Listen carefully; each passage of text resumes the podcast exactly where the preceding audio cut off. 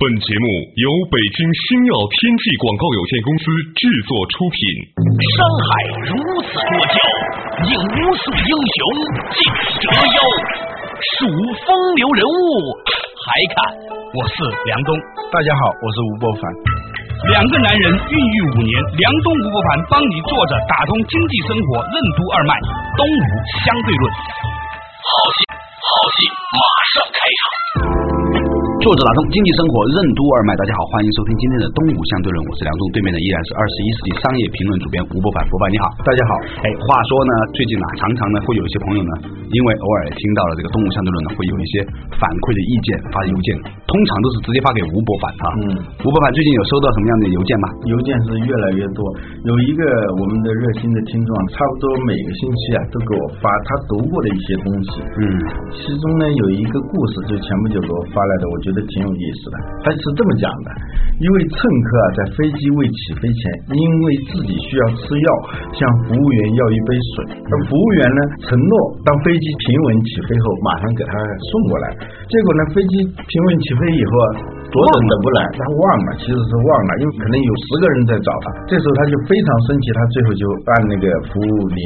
这个服务员一听到，马上就意识到自己的失误，把水就送过来了，并微笑着说：“对不起，先生，由于我的工作疏忽，耽误了您吃药的时间，非常抱歉。”然而呢，这个乘客并不买他的账，并且要投诉他。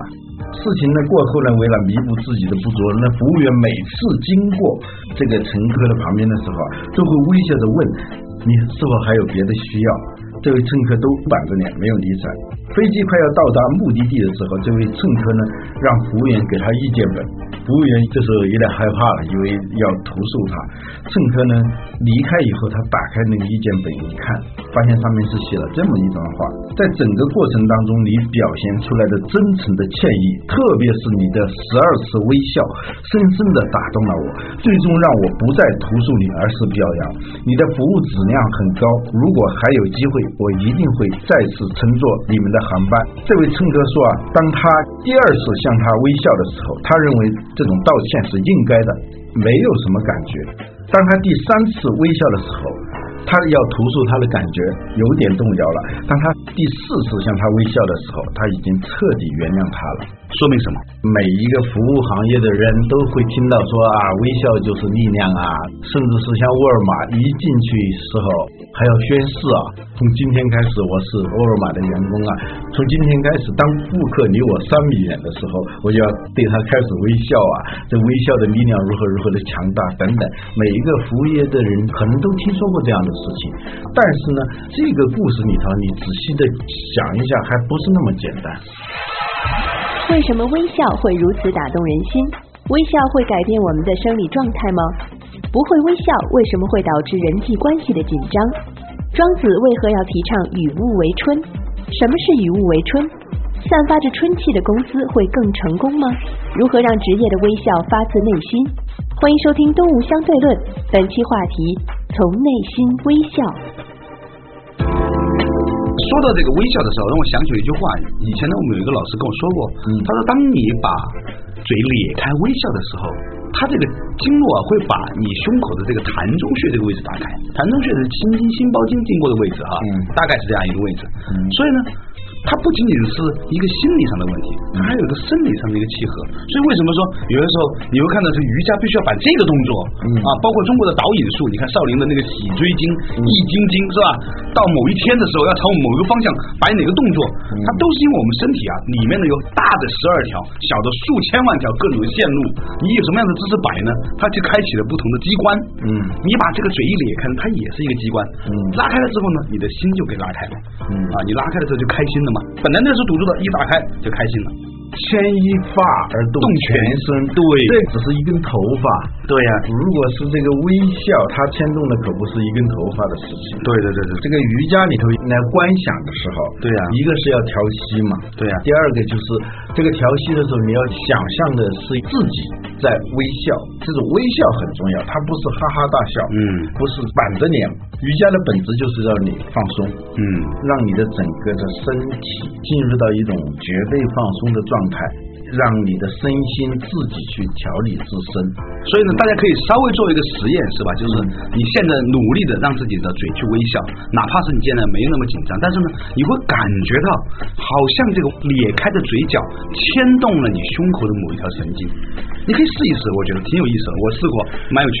所有人际关系的紧张啊，有可能就来自于你不知道微笑而导致的你的肌肉和你的内心的这种紧张。我真的试验过，嗯就比如说哈，你一个朋友在那边，他是微笑的给你打的电话，嗯但是没有微笑，你是完全这边可以感受得到的。嗯，庄子讲啊，与物为春，听说过这个句话吧？没有，与人为善，听说过吧？听 过，我还是蛮坦诚的。你要理解什么叫与人为春呢？就是你先理解与人为善啊，就是说面对人的时候，散发出一种像释放春天善的意，释放善意嘛。释放出一种暖意，一种催生生命的、呵护生命的那样一种气息，这就叫春气嘛。嗯啊，满室皆春气。有的人家里头特别舒服，一进去散发那种你看不见、摸不着，但能感觉到的那种生机。据说这种状态下，这个屋子里头就会好。有的公司也是这样，我自己真的有感觉，进到有的公司里头去，感觉到是一种肃杀，肃杀，对，就是那种感觉。有的那个公司，就你从经理人到员工，他能够散发那种春气。这个公司呢也比较景气，这个也许是巧合，但是我好多事都是应验的。嗯，所以这个春气和秋气这两个，我们以前说过这个事儿，春天跟秋天的温度差不多的，都是不冷不热，但是完全是不一样的。因为方向不同。嗯这个从中医的角度上来说，这个春气啊，这个地气是往上走的；嗯嗯秋天的时候呢，地气是往下走的。嗯所以呢，你在春天没有风的时候呢，你这个风筝能放得起来；嗯秋天呢，你就放不起来。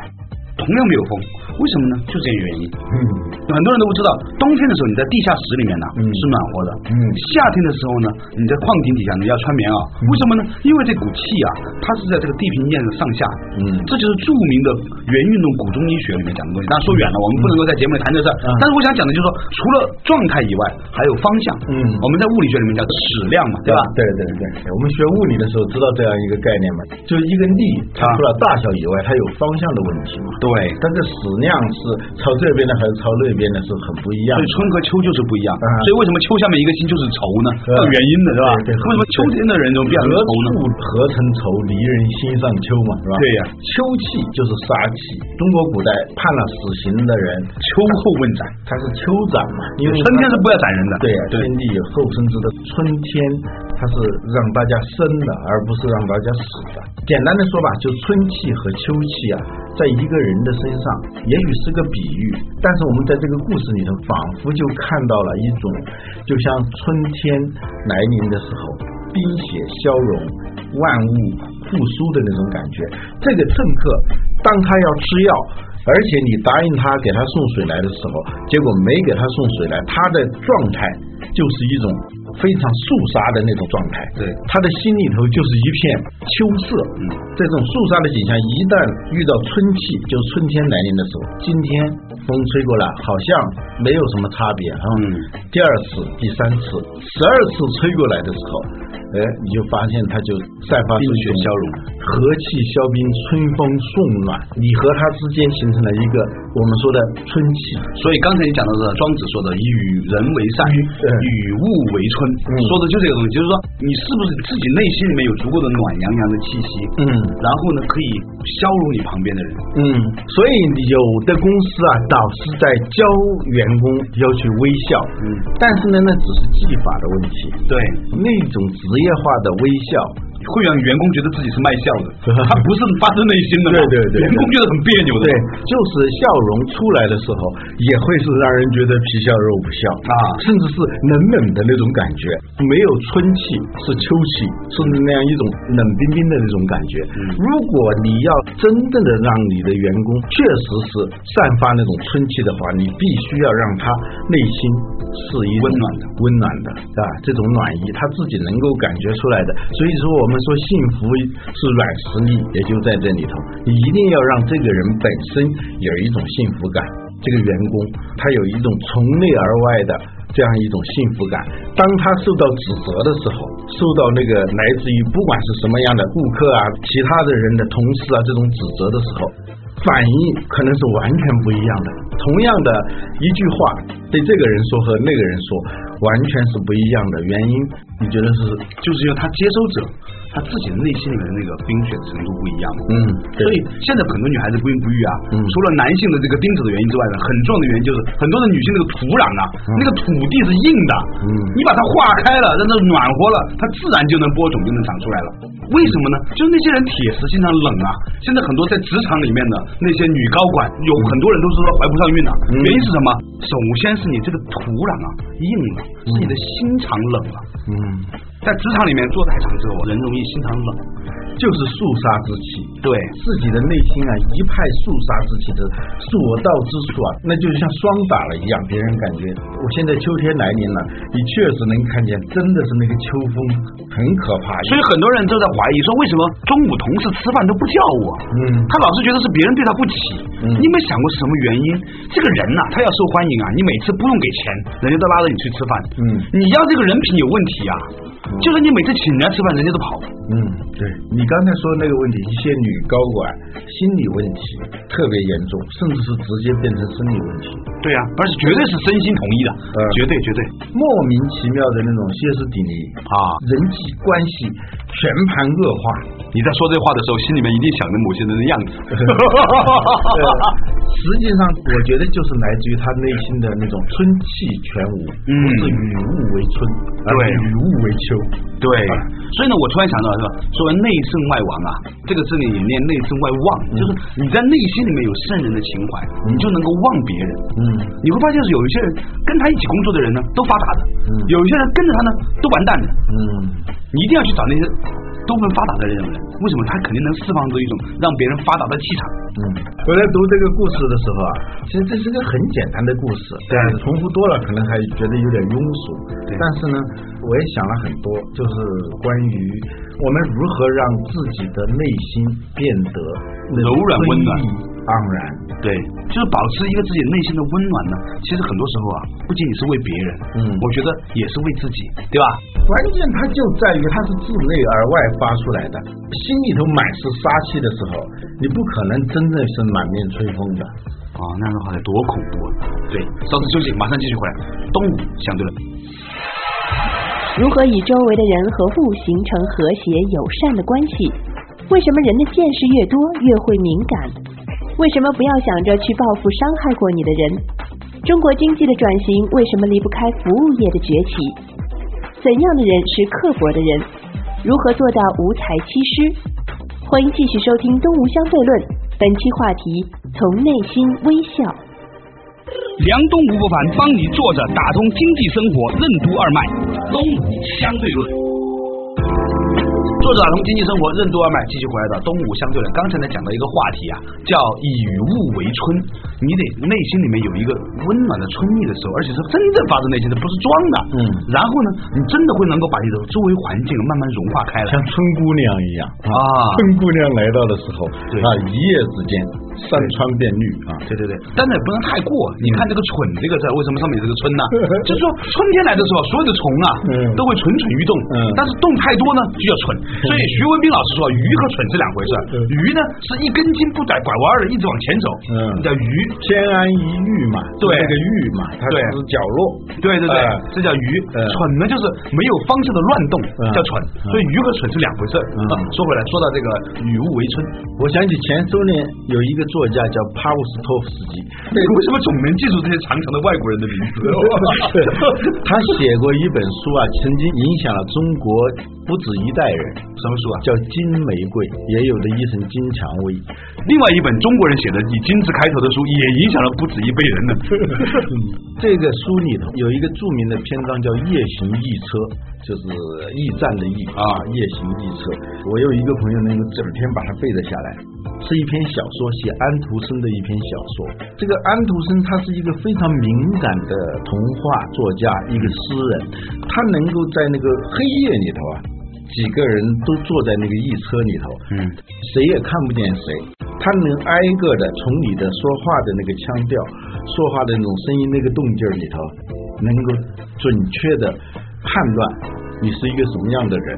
其中一个女孩说：“您看看我呢。”嗯，她说：“你是一个非常善良的姑娘。你在田里头干活的时候，会有小鸟歇在你的肩膀上。”她旁边那两个姑娘说：“真的就是这样的。”说你将来会有很多很多的孩子，他们每天都是欢天喜地的排着队到你面前领牛奶喝，然后你一遍又一遍的亲吻他们的脸，在任何情况下，你都是散发出那种春天般的微笑的那样的姑娘。说的当时这个旁边的那两个同伴惊呆了，因为他就是这样的。他怎么能做到的呢？它是一种敏感嘛。啊我要说的意思就是，我们说的与物为春，就是一种周围的人物因为你而觉得温暖，或者跟你之间是一种非常和谐、非常友善的这样一种状态，连鸟都会歇到你的肩膀上来。如果你有这样一种状态的话，我们老说人缘好，不仅仅是人缘好，还有物缘也好，跟动物、跟那个所有周围的一切都是相生的啊，对，而不是相克的。对，你要克别人，自己也是受克的。嗯，我理解的与物为春就是像这样的，很巧合说它会有很多很多的孩子，我觉得它是一种生命力。你在讲到这个地方的时候，我突然想起一个最近的感触，我不知道为什么，也不知道是年纪大了还是什么原因哈。嗯我最近看一些文学作品啊，甚至以前自己写的东西啊，嗯会看得老泪纵横。 你说这个是因为我内心里面开始有温暖了，还是因为年纪大了的原因呢？脑内纵横可能老了容易这样，没有听说过小内纵横的啊，因为吃不上东西会哭的， 但是真的很容易被人感动。我最近发现，嗯就是人家给我讲一个故事，你刚才讲的那个微笑有多少次是吧？嗯我觉得我眼眶又湿润了。哇，这个很糟糕，我提醒自己我是不是很糟糕来着？嗯这不是人呢，是识大量就大，嗯，就见识越广，你的心量啊越广越广，对你的心量越广，你的内心就越来越宽厚，越来越呃反而越来越敏感。嗯，你知道仁是什么？仁慈这个人啊，啊人本来的意思是什么？是什么？他一个意思就是这种大人嘛，非常大气的那种人，对所有的东西都有一种包容力的这样一种人啊。小人呢，就是气量小的人就叫小人嘛。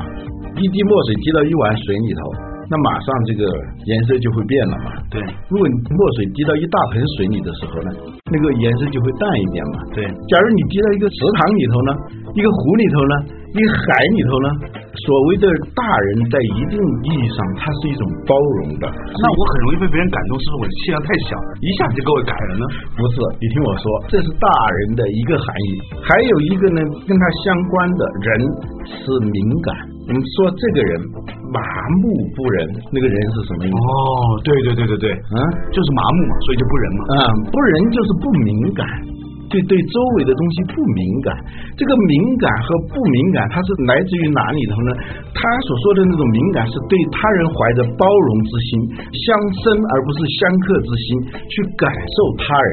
当一个人通常来说让你不痛快的时候，嗯要激怒你的时候，如果你是一种更大的气量的话，更大的一个胸怀的话，你在他身上看到的不是可恶，是一种可怜而是一种可怜，是一种同情他，就像这个不抱怨的世界里头说的，当一个人伤害你的时候，不要想着怎么去报复他。实际上，他在伤害你之前，他已经提前受到了很多很多的伤害。他今天来伤害你，是因为他已经受到了很多伤害。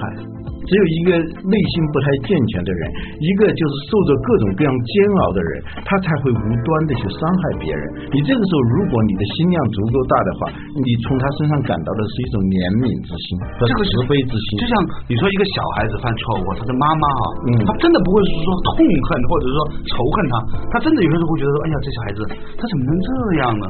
他能够在别人的那种异常的行为，甚至是破坏性的、伤害性的行为当中，感受到别人的苦痛，这才叫人，这才叫敏感。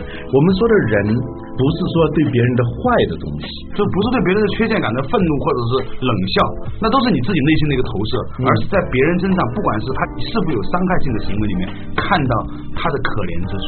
嗯所以呢，我在想一个事情，老吴哈，嗯就算你说现在这个我们国家要转成一个服务性的国家，要加大服务业的比重哈，嗯什么叫好的服务业？除了那种手法、技法、说法之外，还有一个心法。你的员工是不是能够从一个客户的抱怨里面感受到他的苦？如果你的员工真的能够有这样的话呢，那么这个服务型的公司或者这个行业，它就的确有一种不可战胜的能量。嗯，我们讲转型，一个转型呢是讲从外向型向内向型，嗯，是吧？从简单的加工业转向高端制造业，甚至是转向现代服务业。这两个转向都跟一个东西有关，就是跟服务有关。嗯，服务是不需要用远洋货能把我们的价值运过去的，这就是内需的一部分。所以我们说中国经济转型的时候，一个很重要的是中国要向服务业转型。说到此处，啊我突然突然就闪过了北京的一个县的名称嗯怀柔，嗯就你心里面的怀着一股柔软。嗯，你想想看，如果北京能够把怀柔这个县的名字嗯用作整个北京的形象，有的时候啊，我在飞机上看到那个北京的那个宣传片，你知道吧？嗯拍的美轮美奂，一看呢就是花了很多钱的，嗯哇，慢镜头、空镜头、摇臂、航拍啊，那些人，但是我觉得有时候觉得空空荡荡的，我觉得它漂亮之下没有让我感到感动，嗯那如果你能把昌平、把怀柔，是吧？嗯把这些字眼，把通县，把顺义，把顺义，嗯把这成为整个北京的这种文化的内涵气质，嗯是吧？其实一个很重要的因素就是我们刚才说的春气，与物为春的那种春气，柔嘛。春和秋的最大的差别是，秋是金嘛，是吧？嗯，春呢是木嘛，它是木主生的，对对，秋气里头啊，它实际上是有两个东西，一个是克，一个是薄。嗯，刻薄啊。嗯什么叫克呢？那个《菜根谭》里是这么解释的：嗯这受人之恩，虽深不报。就虽然别人给你的恩呢、很深呐、但是你不报；怨呢，则潜意报之，就是别人一点点对你不好的，你马上就赶紧就报。为人之恶，虽隐不疑，就是听到别人不好的东西啊，虽然是很小的、很隐蔽的，就确认他一定是这样的。嗯，说某某人一个传言，他贪污了，他受贿了，他怎么了？只要有一点影子，一说马上就深信不疑，宁信其有，不信其无，这叫为人之恶，虽隐不疑，善则显易疑之。就是听到别人好的东西啊，虽然是很明显的、很显然的那种善，但是呢，还是非常怀疑，是克之己以薄之有也。嗯，这就是刻薄，这真正的叫刻薄。这就叫刻薄，这就叫杀气。所以你看哈，有的时候我在互联网上看到有很多言论啊，嗯听说有一个好人好事儿呢，大家都在冷嘲热讽，说是公关呐、又什么样的。有一些人出了一点小问题，大家落井下石是吧？嗯恨不得再加上一棒子，然后呢再倒上一些强水。嗯有时候我看到大家在网上这样发言的时候啊，其实我内心里面觉得有点悲哀的。他不是某一个人，嗯他如果变成是整个网络的风气的时候，嗯而这个网络代表什么？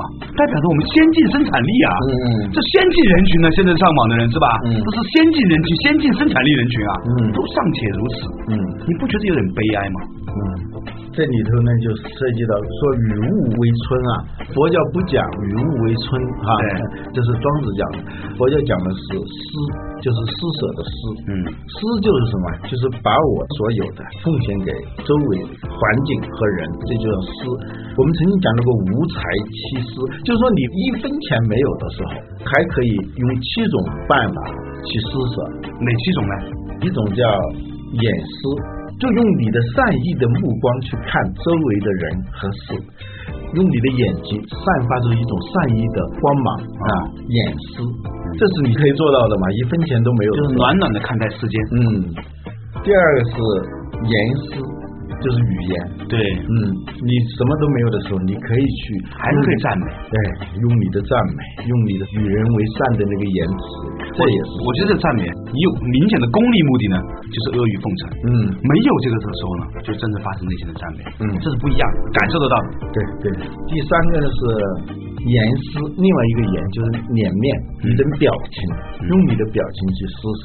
最开始我们讲的那个故事啊，微笑其实也是一种施舍。这个施是什么意思？就是散发，就是从你的身上散发出一种物质的和精神的能量。所谓颜色呢，就是颜就是脸面、啊，颜色的颜，用你脸上的表情去温暖世界啊。刚才讲的这个微笑，其实就是一种颜色。嗯，有时候人的吝啬啊，不仅仅表现在物质上的，很多时候是表现在精神上的。你发现那些人际关系特别不好的人，基本上听不到他一句赞美人的话，嗯，让人轻松的话，他反而是那样，就是别人有好的东西不信，听说别人有什么不好的东西，马上坚信不疑。这呢，它其实是一种吝啬。这种吝啬，它表面上呢是在保守一种东西，实际上呢，它是让自己的内心变得越来越贫瘠，越来越肃杀，在里头生长不了任何东西。这种满腔的杀气，它会不知不觉的散发出来，使它周围的世界也充满着那种肃杀之气。嗯，佛教里头有一派，他讲在贪嗔痴慢疑之外，还有一毒是哪一毒呢？叫恶见。恶见啊，嗯，也就是我们刚才说的那样一种状态，就是你的感受方式，以一种充满杀气的、充满着敌意的和破坏性的一种倾向去感受、去看待周围的东西，那叫恶见。嗯我们以前讲过见和线的关系吧？嗯，当你这种恶见出来的时候，你所看到的都是坏的。嗯嗯，或者是本来是好的，他都会把它妖魔化呀、丑恶化呀，用这样一种方式，这叫恶见。当你成为一种自发性的心理导向的时候，成为一种心智模式、一种感觉模式的时候，实际上它就会变成现实，那就是恶现了。嗯，就就是心中有屎，所见皆屎啊；心中有佛嗯，所见皆佛，对吧？嗯嗯。宋朝的一个画家，我忘了是谁，那个名言：“我见春山多妩媚，要春山见我亦如此。”深 K 啊，深 K 啊嗯，你内心的温暖，你会看见春山的这个妩媚，但是呢，春山呢又如如不动，嗯识相的看到了你就是你。好了，嗯感谢大家收听今天的《东吴相对论》，我们下期同一时间再见。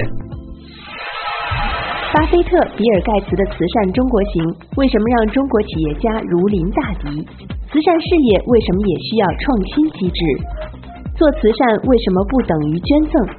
为什么说在中国做慈善并不是一件紧迫的事？什么是美国企业家的慈善传统？为什么说做慈善首先要有证件？如何让中国的慈善事业可持续发展？为什么说做慈善也是应该有回报的？什么是孙子辈法则？如何定义一个人是否成功？明天同一时间，欢迎继续收听《东吴相对论：中国慈善之路》。